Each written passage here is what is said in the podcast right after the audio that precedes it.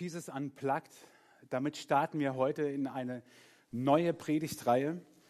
Und ich muss ehrlich sagen, mich hat es gerade sehr geflasht, als ich das gehört habe, ähm, als wir gesungen haben, dass dieser König der Herrlichkeit nah bei mir ist. Mich hat es heute Morgen ganz neu, ganz neu gepackt, dass Jesus so nah ist. Und ich wünsche mir für die nächsten Wochen und ich wünsche es euch vor allem, dass wir Jesus ganz neu, ganz tief ganz anders kennenlernen. Nicht, dass wir jetzt unser Jesusbild über den Haufen schmeißen, überhaupt nicht. Aber mit dieser Predigtreihe wollen wir, selbst wenn wir vielleicht lange schon Christen sind, neu nicht nur begeistert und fasziniert sein von Jesus, sondern dass dieser Jesus auch noch mich ganz persönlich meint. Darum soll es in den nächsten Wochen gehen. Und wir wollen neue Facetten kennenlernen von Jesus und tiefer einsteigen in sein Wesen. Und ich hoffe, dass bei euch heute so ein bisschen ein Schalter um, umgelegt wird. Denn manchmal ist es ja schon so, wenn wir Menschen neu kennenlernen oder anders kennenlernen, dass wir sagen, oh wow, das hätte ich nie gedacht. André, komm mal nach vorne. Ich habe nämlich gedacht, André ist jetzt zwei Jahre hier als unser Jugendpastor und heute werdet ihr ihn anders kennenlernen, um euch zu zeigen, was es alleine heißt, jemanden gut, keine Ahnung, ob das jetzt positiv für dich ist dann nachher, aber äh, jemand nochmal von einer anderen Seite kennenzulernen. Wir machen ein kleines Spielchen, okay? Ich werde euch eine Frage über André stellen oder eine Aussage und ihr werdet entsprechend reagieren.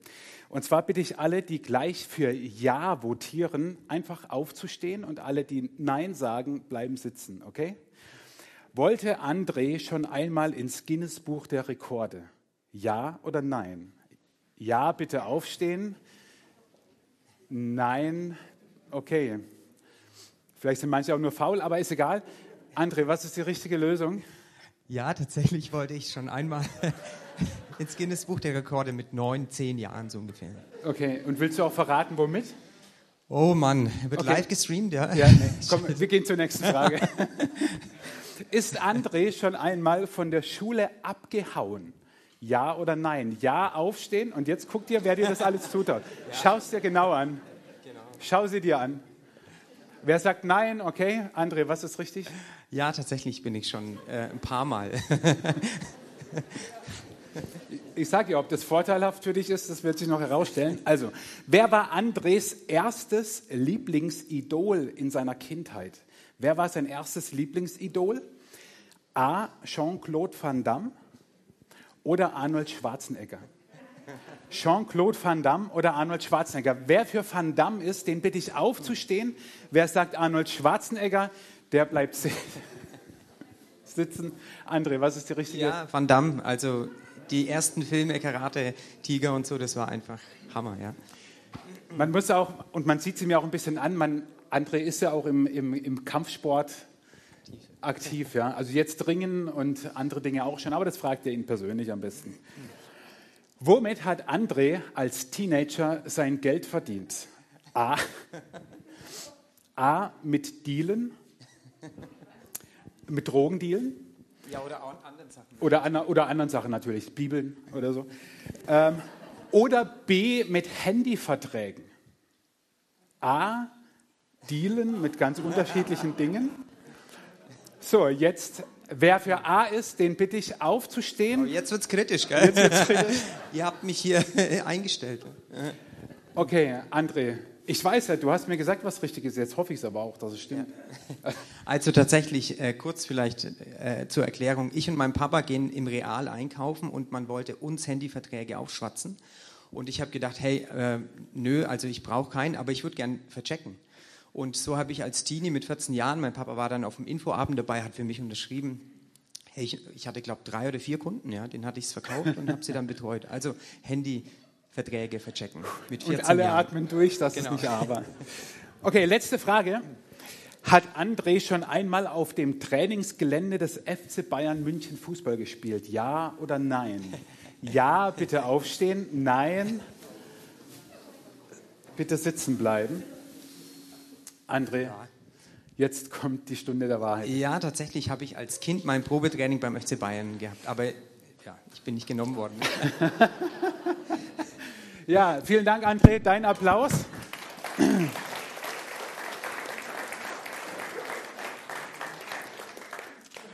Und so, so geht es uns hoffentlich am Ende oder auch schon mittendrin in dieser Predigtreihe, dass wir von Jesus Dinge lernen, wo wir sagen, okay, das hat uns jetzt nicht vielleicht komplett aus der Bahn geworfen, aber lässt uns nochmal neu staunen und faszinieren, wer dieser Jesus eigentlich ist. Unser Bild von Jesus ist geprägt von so vielen Predigten, Podcasts, Büchern, Erzählungen, Kinderbibeln. Und manches davon ist auch gut, aber manches ist vielleicht auch Prägung oder ähm, Dinge, die so mitwabern und wir gar nicht wissen, ob das stimmt. Und auf der anderen Seite haben wir eines verloren. Und das werden wir nämlich in dieser Predigtreihe ganz stark tun, die Kultur und den Kontext, als Jesus lebte, uns anzuschauen und äh, welche Sprengkraft manches besitzt, was Jesus und wie Jesus äh, damals lebte. Und heute steigen wir ein sozusagen mit dem Ersten, was Jesus tat. Er hat nämlich Jünger gewählt. Er wählt auch dich. Und das klingt vielleicht erstmal nicht so spektakulär. Aber lest mit mir ein paar Verse aus dem Markus-Evangelium. Als er aber am Galiläischen Meer entlang ging, sah er Simon und Andreas, Simons Bruder, wie sie ihre Netze ins Meer warfen, denn sie waren Fischer. Und Jesus sprach zu ihnen, folgt mir nach, ich will euch zu Menschenfischern machen. Sogleich verließen sie ihre Netze und folgten ihm nach. Und als er ein wenig weiter ging, sah er Jakobus, den Sohn des Zebedäus, und Johannes, seinen Bruder, wie sie im Boot die Netze flickten. Und alsbald rief er sie, und sie ließen ihren Vater Zebedäus im Boot mit den Tagelöhnern und folgten ihm nach. Ich habe mich als Kind schon gefragt, ich habe es euch ein bisschen markiert, was um alles in der Welt passiert dort, dass Jesus zu den Jüngern geht und sagt, folgt mir nach und nicht sagen, alles klar. Ihr könnt es ja mal ausprobieren. Heute Mittag, ihr geht nach Hause, ihr geht vielleicht spazieren, wenn das Wetter ein bisschen besser wird, ihr kommt irgendwo vorbei und sagt zu jemandem, der euch über den Weg läuft, folgt mir nach. Könnte sein, dass er auch eine Nummer ruft und euch abholen lässt oder so, aber was um alles in der Welt ist dort passiert, dass die, die, diese jungen Männer, diese Fischer, alles sofort stehen und liegen lassen und mitgehen. Und vor allem, wenn, wenn wir äh, bei, bei, äh, bei, den, bei dem zweiten ähm, Geschwisterpaar sozusagen, bei Johannes, Jakobus sehen, da heißt es, dass sie ihren Vater im Boot mit den Tagelöhnern zurückließen. Also Tagelöhner hatte damals nicht jeder, sondern wer ein Fischereiunternehmen hatte und Tagelöhner hatte, da lief es richtig gut. Also sie verließen nicht nur irgendwas, sondern sie verließen sogar ein richtig gut laufendes Geschäft. Und damals war das nicht anders wie heute, dass der Sohn eines Tages das Geschäft vom Vater übernahm. Auch das kam dazu, dass das nun nicht mehr war. Was um alles in der Welt ist passiert, dass sie sofort alles stehen und liegen ließen. Und warum würden wir das heute nicht tun? Oder würdest du es tun, wenn Jesus dich fragt, komm, folge mir nach? Was, wenn Jesus dir heute Morgen diese Frage stellt und sagt, folge mir nach? Um, um das zu verstehen, mache ich mit euch einen Schweinsgalopp, den ich schon mal gemacht habe, vielleicht erinnern sich manche, durch das damalige Bildungssystem, das jeder Junge durchlaufen hat. Das sind die Berufswünsche von Kindern heute. Feuerwehrmann, Influencer, Polizist. Pilot könnte man vielleicht noch dazu nehmen oder Arzt oder was auch immer. Der größte Wunsch eines Jungen zur Zeit Jesu war es, Rabbi zu werden. Hätte es damals schon diese Fußballkarten gegeben, dann wäre auf Fußballkarten damals lauter Rabbis abgebildet. Rabbi, ein jüdischer Lehrer, aber nicht nur ein Lehrer, was wir vielleicht heute mit Lehrer verbinden, sondern das war damals eine absolute Autoritätsperson. Wenn ein Rabbi durch den Ort ging, manch, also naja, so alt seid ihr jetzt auch noch nicht, aber manch einer kennt es vielleicht noch aus Erzählungen aus dem letzten Jahrhundert, wenn so der Bürgermeister durchs Dorf ist, manchmal auch der Pfarrer, so könnte man auch wieder einführen. Nein, dann, dann verneigten sich alle vor Ehrfurcht so ähnlich.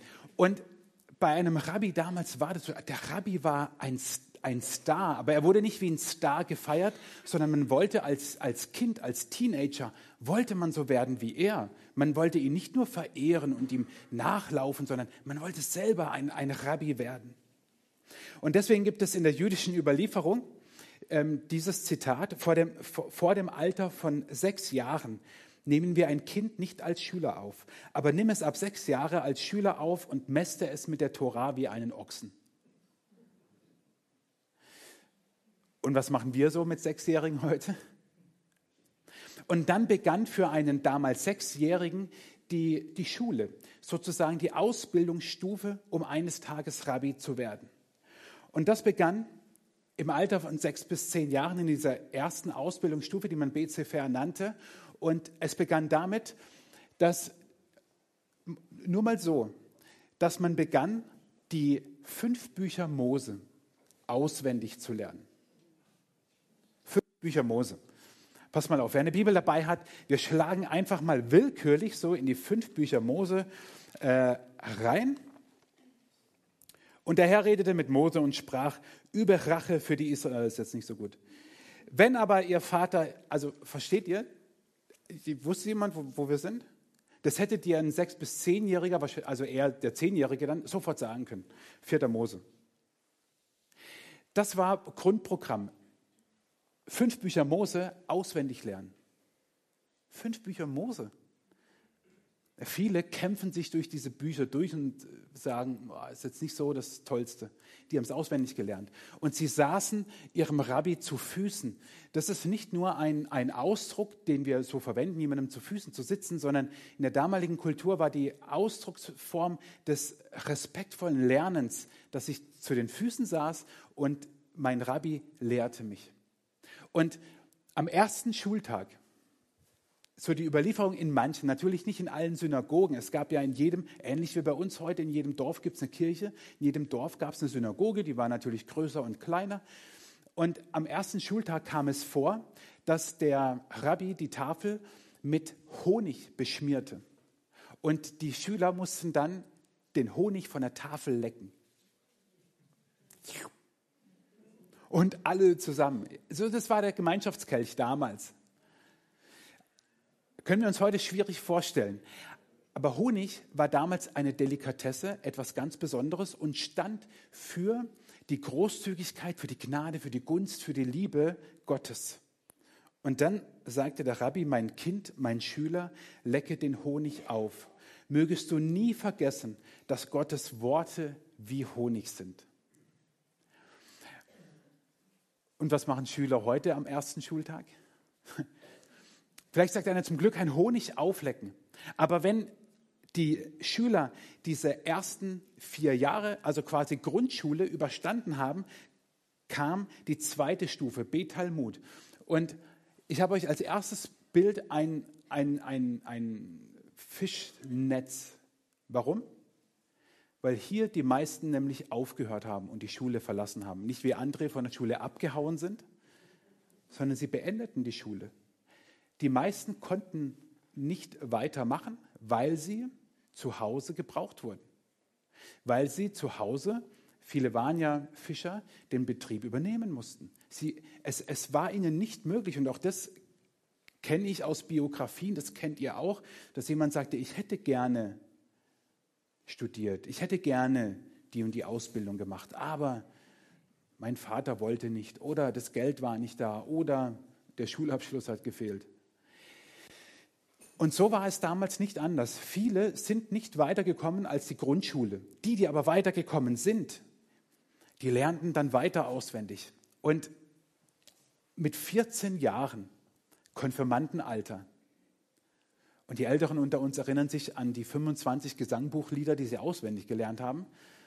So, was gute Schüler damals konnten, waren nicht nur die ersten fünf Bücher Mose auswendig, sondern das ganze Alte Testament. Das war die Ausbildungsstufe, die wir uns vor Augen rufen müssen. Ja, das ganze Alte Testament haben die auswendig gelernt. Und was sie auch lernten, war immer mehr im jüdischen Denken und im jüdischen Fragen und im jüdischen Diskutieren geschult zu sein. Was ist 2 plus 2? Leute, Danke. Also, das hat jetzt echt lang gedauert. Okay, aber ihr habt immerhin die typisch deutsche, westlich-griechisch geprägte Antwort gegeben. 2 plus 2 ist 4. Wenn du einen, einen jüdischen Schüler damals gefragt hättest, was ist 2 plus 2, antwortet er dir, was ist 16 geteilt durch 4? Gleiche Ergebnis. Aber er spinnt das, was du ihm sagst, weiter. Wenn ich, oh, ich muss jetzt einen Kürbis in die Hand nehmen. Nee, warte. Ich nehme einen Mao an. Welche Farbe hat dieses Mao an? Ah. Genau. Welche Farbe kommt raus, wenn du Rot und Gelb misst? Gleiche Antwort. Guten Appetit. Gleiche Antwort, aber weiter gedacht. Und was lesen wir von Jesus, als er zwölf war, genau in diesem Alter? Und seine Eltern gingen alle Jahre nach Jerusalem zum Passafest. Und als Jesus zwölf Jahre alt war, gingen sie hinauf nach dem Brauch des Festes. Und dann wird erzählt, wie sie Jesus nicht mehr finden, wie er verloren gegangen ist. Und es begab sich nach drei Tagen, da fanden nach drei Tagen. Also alle, die Kinder haben, ich drehe schon durch, also wenn ich meine Kinder kürzer nicht finde. Und es begab sich nach drei Tagen, da fanden sie ihn im Tempel sitzen, mitten unter den Lehrern, wie er ihnen zuhörte, im Tempel sitzen, zu Füßen, wie er ihnen zuhörte. Und sie fragte. Und alle, die ihm zuhörten, verwunderten sich über seinen Verstand und seine Antworten. Also er fragte sie und wir denken immer, ja, der hat sie wahrscheinlich ausgequetscht. Nein, Jesus war mitten in diesem jüdischen Denken drin und er fragte sie als Antwort sozusagen.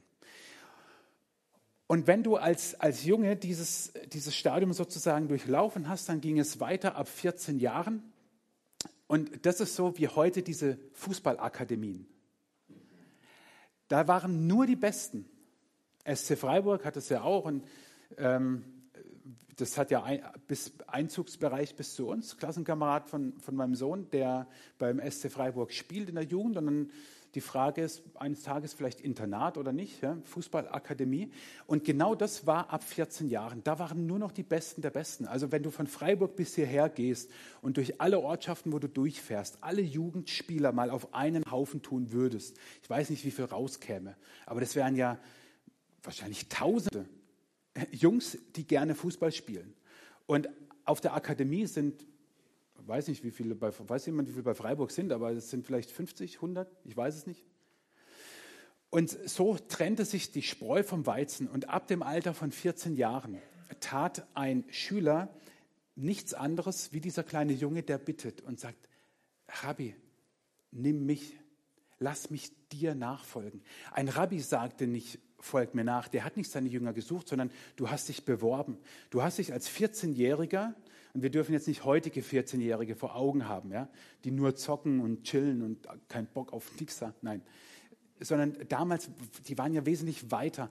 Und ein 14-Jähriger damals, das war ja schon wie so ein junger Kerl, ähm, junger Erwachsener schier und sagte, Rabbi, ich, ich will in deinen Fußstapfen laufen.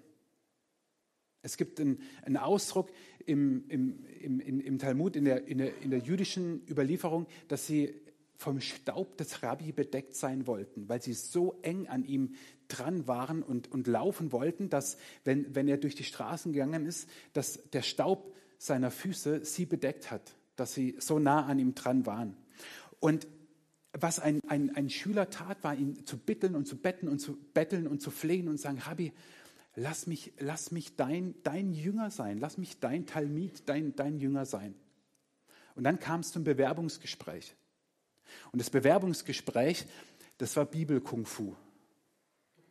Und dieses Bibel-Kung-Fu konnte dann solche Fragen, die habe ich mir jetzt natürlich ausgedacht, äh, beinhalten. Also, kannst du die Torah auswendig? Erstmal, so, kurz mal aufsagen. Zähle die Kultgegenstände der Stiftshütte auf, wie sie von Westen nach Osten vorkommen. Was für Kultgegenstände? Also sowas mit Leuchter und so. Und wer beim 21 Tage des Gebets hier war, in der Woche, wo, wo es um die Stiftshütte geht, der kriegt die vielleicht zusammen, aber nicht von Ost nach West.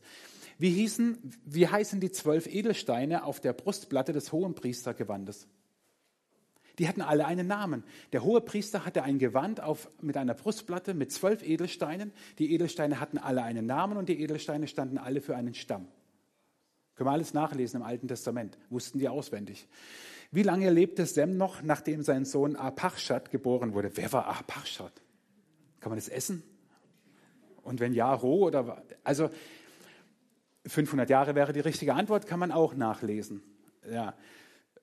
Nicht, dass ihr denkt, ich hätte es alles beantworten können, ja. Aber das war damals so. Und, und dann hat der Rabbi eines Tages gesagt, als er merkte, mein Lebenswerk, ich werde ja auch eines Tages sterben, und mein Lebenswerk, mein Lebenswerk wird eines Tages das sein, dass es in meinem Jünger weiterlebt. Und dann sprach der Rabbi eines Tages zu einem 14-Jährigen den Satz aus, nachdem jeder Junge sich gesehnt und gelächzt hat und der sein Leben verändert hat und der, ein Sechser im Lotto, war. Komm und folge mir nach. Und wenn das der Rabbi zu dir gesagt hat, dann hast du es geschafft. Weil dann durftest du in seinen Fußstapfen laufen, dann warst du sein Jünger, dann hat er dich weiter gelehrt, dann ist er eines Tages gestorben und du bist quasi sein Nachfolger geworden. Je nachdem, wie groß der Ort war, gab es im Ort einen Rabbi, einen Bürgermeister, einen Pfarrer. Das ist ja nichts Ungewöhnliches, aber es gab viele Jungs. Und nur einer konnte dieser Rabbi werden. Und jetzt schauen wir uns die Jünger an von Jesus, die allesamt älter waren als 14, weil sie zu Hause arbeiteten und den Betrieb übernahmen. Was lernen wir daraus? Die sind allesamt zurückgegangen. Die sind allesamt nicht übernommen worden von einem Rabbi. Die sind allesamt enttäuscht gewesen. Alle diese Männer wollten ein Rabbi werden, aber sie wurden es nicht. Sie sind in welchem Stadium auch immer zurückgegangen in den Beruf, den sie gelernt haben. Viele waren Fischer, nicht alle, aber, aber viele sind in diesen Beruf zurückgegangen. Und Träume sind geplatzt gewesen. Enttäuschungen groß gewesen. Ich wollte doch eigentlich. Und kennen wir, kennen wir das? Kennt, kennt ihr das? Dieses, boah, hätte ich damals nicht. Und könnte ich doch nur. Und was wäre, wenn ich damals. Und die Enttäuschung war groß. Und dann kommt dieser Rabbi Jesus und sagt, komm und folge mir nach. Der Satz, den sie jahrelang, auf den sie hingearbeitet haben, der ihnen niemand gesagt hat. Und dann kommt Jesus, der Sohn Gottes, der König der Könige, und sagt zu diesen enttäuschten, frustrierten Hallodris, komm und folge mir nach.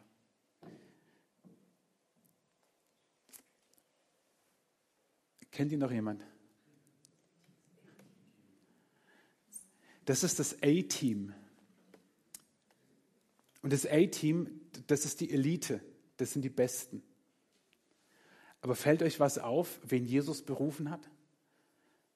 Das war nicht das A-Team, das war das B-Team maximal. Das waren ja genau nicht die, die die Torah, vielleicht haben sie sie nicht ganz auswendig lernen können. Das waren nicht die, die beim Bibel-Kung Fu bestanden hätten. Das waren nicht die, die nach damaligen Verhältnissen, und deswegen tauchen wir in diese Kultur ein, nach damaligen Verhältnissen waren, waren das Versager. Jeder wusste ja, du bist ein Mann, okay, du hast als Kind, als Teenager dieses Stadium durchlaufen, du hast es nicht geschafft. Es haben viele nicht geschafft und viele haben sich minderwertig gefühlt und nicht wie das A-Team, sondern eher so ein bisschen anders.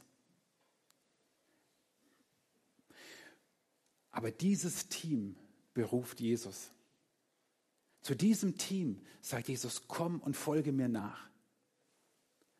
Und vorhin, als wir das gesungen haben, König der Könige, der so nah bei mir ist,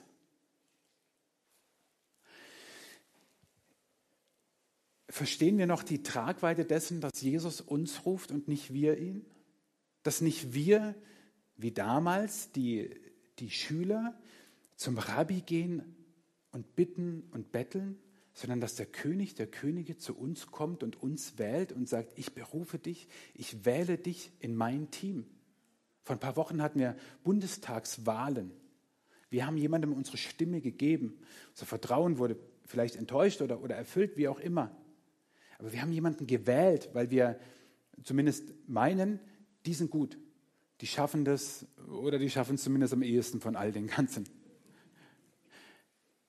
Und Jesus, Jesus wählt diese Männer damals aus, nach Maßstäben, wo jeder damals dachte, ach Jesus, das sind doch die letzten Pfeifen.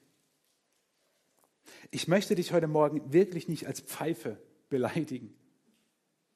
Aber ich finde, das ist die Message, die du heute hören musst, dass Jesus dich wählt. Nicht, weil du so gut bist oder so, sondern weil er dich wählt. Und du sagst dir vielleicht, ja, aber wer auch immer ich von denen da bin. Und du beginnst dich zu vergleichen und sagen, ja, ich kann aber nicht so schön singen und musizieren wie Anja, Feli und Klaus. Ich kann nicht so wie der. Ich sehe nicht so gut aus wie. Der schnellste Weg, etwas Großartiges zu vernichten, vergleich dich.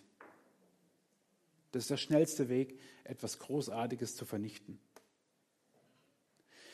Wenn ich anfange, mich mit anderen zu vergleichen, dann vergleiche ich mich immer mit denen, die viel besser sind. Und ich denke so, pff, wer bin ich eigentlich? Und Jesus wählt dich. Er, er ruft damals seine Jünger und sagt, komm und folge mir nach.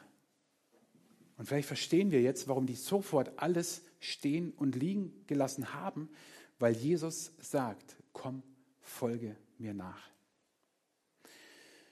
Und jetzt spulen wir die Zeit vor. Und wer letzten Sonntag im Gottesdienst war, der wartet vielleicht schon drauf, falls ihr euch noch erinnert, was letzten Sonntag war. Da habe ich diesen, habe ich einen Vers zitiert und gesagt, der hat Sprengkraft, aber das verstehen wir erst, wenn wir diese Geschichte kennen. Wir spulen die Zeit von Jesus und seinen Jüngern einfach ein bisschen vor. Johannes berichtet uns in den Kapiteln 14 bis 17, dass Jesus sich ganz lange von seinen engsten Freunden verabschiedet, bevor er für uns am Kreuz stirbt. In langen Reden verheißt er den Heiligen Geist und er sagt, es ist gut, dass ich gehe. Und die Jünger damals, es ist gut, dass du gehst, Jesus. Nein, aber sie hatten ja diese tiefen Erfahrungen mit dem Heiligen Geist noch nicht. Und Jesus verabschiedet ihnen. Und ich stelle mir das hochemotional vor. Drei Jahre waren diese Männer mit Jesus unterwegs. Drei Jahre waren sie mit dem unterwegs, der zu ihnen gesagt hat, komm, folge mir nach. Und sie wussten, wow, krass, der traut mir was zu.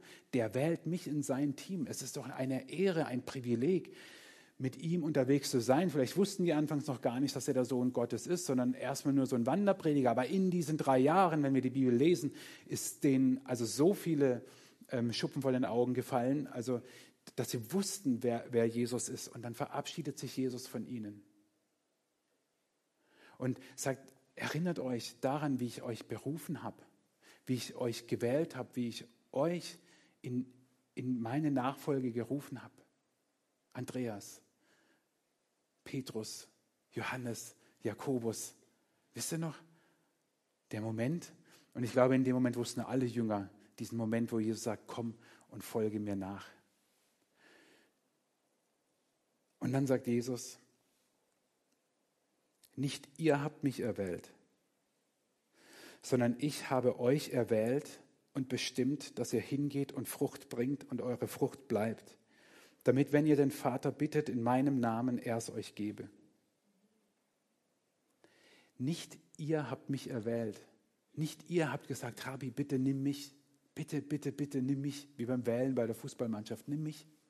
Nicht ihr habt mich erwählt, sondern ich habe euch erwählt und bestimmt, dass ihr hingeht und Frucht bringt und eure Frucht bleibt, damit, wenn ihr den Vater bittet in meinem Namen, er es euch gebe. Mit diesen Worten sozusagen verabschiedet sich Jesus von seinen Jüngern und sagt, denkt bitte daran, es liegt nicht an euch. Ich habe euch erwählt. Und ich habe euch damals gesagt, ich mache euch zu Menschenfischern. Ich möchte, dass ihr Menschen für mich begeistert. Ich möchte, dass Menschen durch euch auch meine Nachfolgerinnen und Nachfolger werden. Und das heißt, Frucht zu bringen, die Bestand hat, Frucht zu bringen, die bleibt. Und Jesus sagt, nicht ihr habt mich erwählt, sondern ich habe euch erwählt. Und jetzt stell dir nur mal vor, er sagt das heute Morgen zu dir. Und schon denkst du, nee, mich kann er nicht meinen. Bin zu alt. Bin zu doof. Bin zu dick. Hab zu viel Fehler gemacht. Hab zu viel Schuld. Versuch es doch mal alles, alles mal zur Seite zu drängen und zu hören, dass Jesus zu dir heute Morgen sagt, komm, folge mir nach. Nicht du hast mich erwählt, sondern ich habe dich erwählt. Was würde das unser Leben, unser Umfeld verändern, wenn wir das leben würden und wenn wir es mitten im Alltag damit aufhören würden zu denken, ich kann doch nichts, ich bin zu gering. Jesus, was, was kann ich schon? Leute, diese Welt wäre eine andere, wenn Christen dieses Mandat annehmen würden und sagen würden, wow, Jesus hat mich erwählt. Manch einer guckt sogar fast schon arrogant oder belächelnd zu denen hin, die sagen, chill mal dein Leben, ey, Jesus hat dich erwählt, das klingt ein bisschen krass, oder? Nee, das ist so. Und Jesus sagt, ich will mit dir diese Welt verändern. Ich will dich zu Menschenfischern machen. Ich will dich zu jemandem machen, der wiederum andere von mir nicht nur begeistert, dass sie mich cool finden, sondern dass sie mir nachfolgen. Ich habe ja keine Ahnung, was jetzt gerade in euch vorgeht. Wirklich keine Ahnung. Vielleicht seid ihr auch schon schier am Wegschlafen oder so. Aber ich wünschte mir so sehr, dass, wenn ich euch schütteln müsste, und ich schüttel mich mit, dass Jesus mich, dass Jesus dich wählt und sagt, ich verändere diese Welt und komm, folge mir nach, dieser König der Könige. Dass uns das irgendwie neu packt und begeistert. Und wir sagen, Attacke. Ich habe immer noch keinen christlichen Schlachtruf, auch so vorm Gottesdienst. Chaka ist auch blöd. Äh, in der katholischen Kirche ist es ja, unsere Hilfe steht im Namen des Herrn, der Himmel und Erde gemacht hat, Palim, Palim, Palim und dann geht's rein. Aber das ist bei mir noch nicht so Braveheart genug. Also so, oh, jetzt lass uns losgehen und so. Versteht ihr? Und das ist Sprengkraft, wenn Jesus das sagt. Und Jesus sagt das heute Morgen zu dir. Er sagt, komm und folge mir nach. Du bist nicht zu, du bist nicht zu, du bist gut genug. Jesus wählt dich. Was antwortest du ihm? Und jetzt stopp. Jetzt denkst du vielleicht, jetzt kommt so dieser Moment, wo der Herr Pfarrer uns aufruft, dass wir aufstehen und wer möchte, der soll sagen, ich folge Jesus nach. Steht ihr mal bitte alle auf?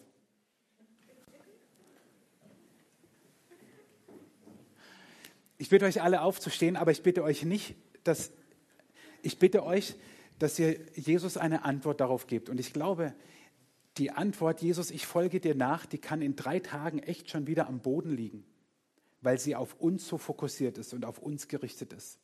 Natürlich hoffe ich, dass ihr das als einen Sechser im Lotto erkennt und sagt, okay Jesus, ich folge dir nach. Aber wisst ihr, ich glaube, die einzig richtige Antwort darauf ist im Moment, dass wir uns seiner Größe und seiner Güte öffnen und dass wir ihn anbeten.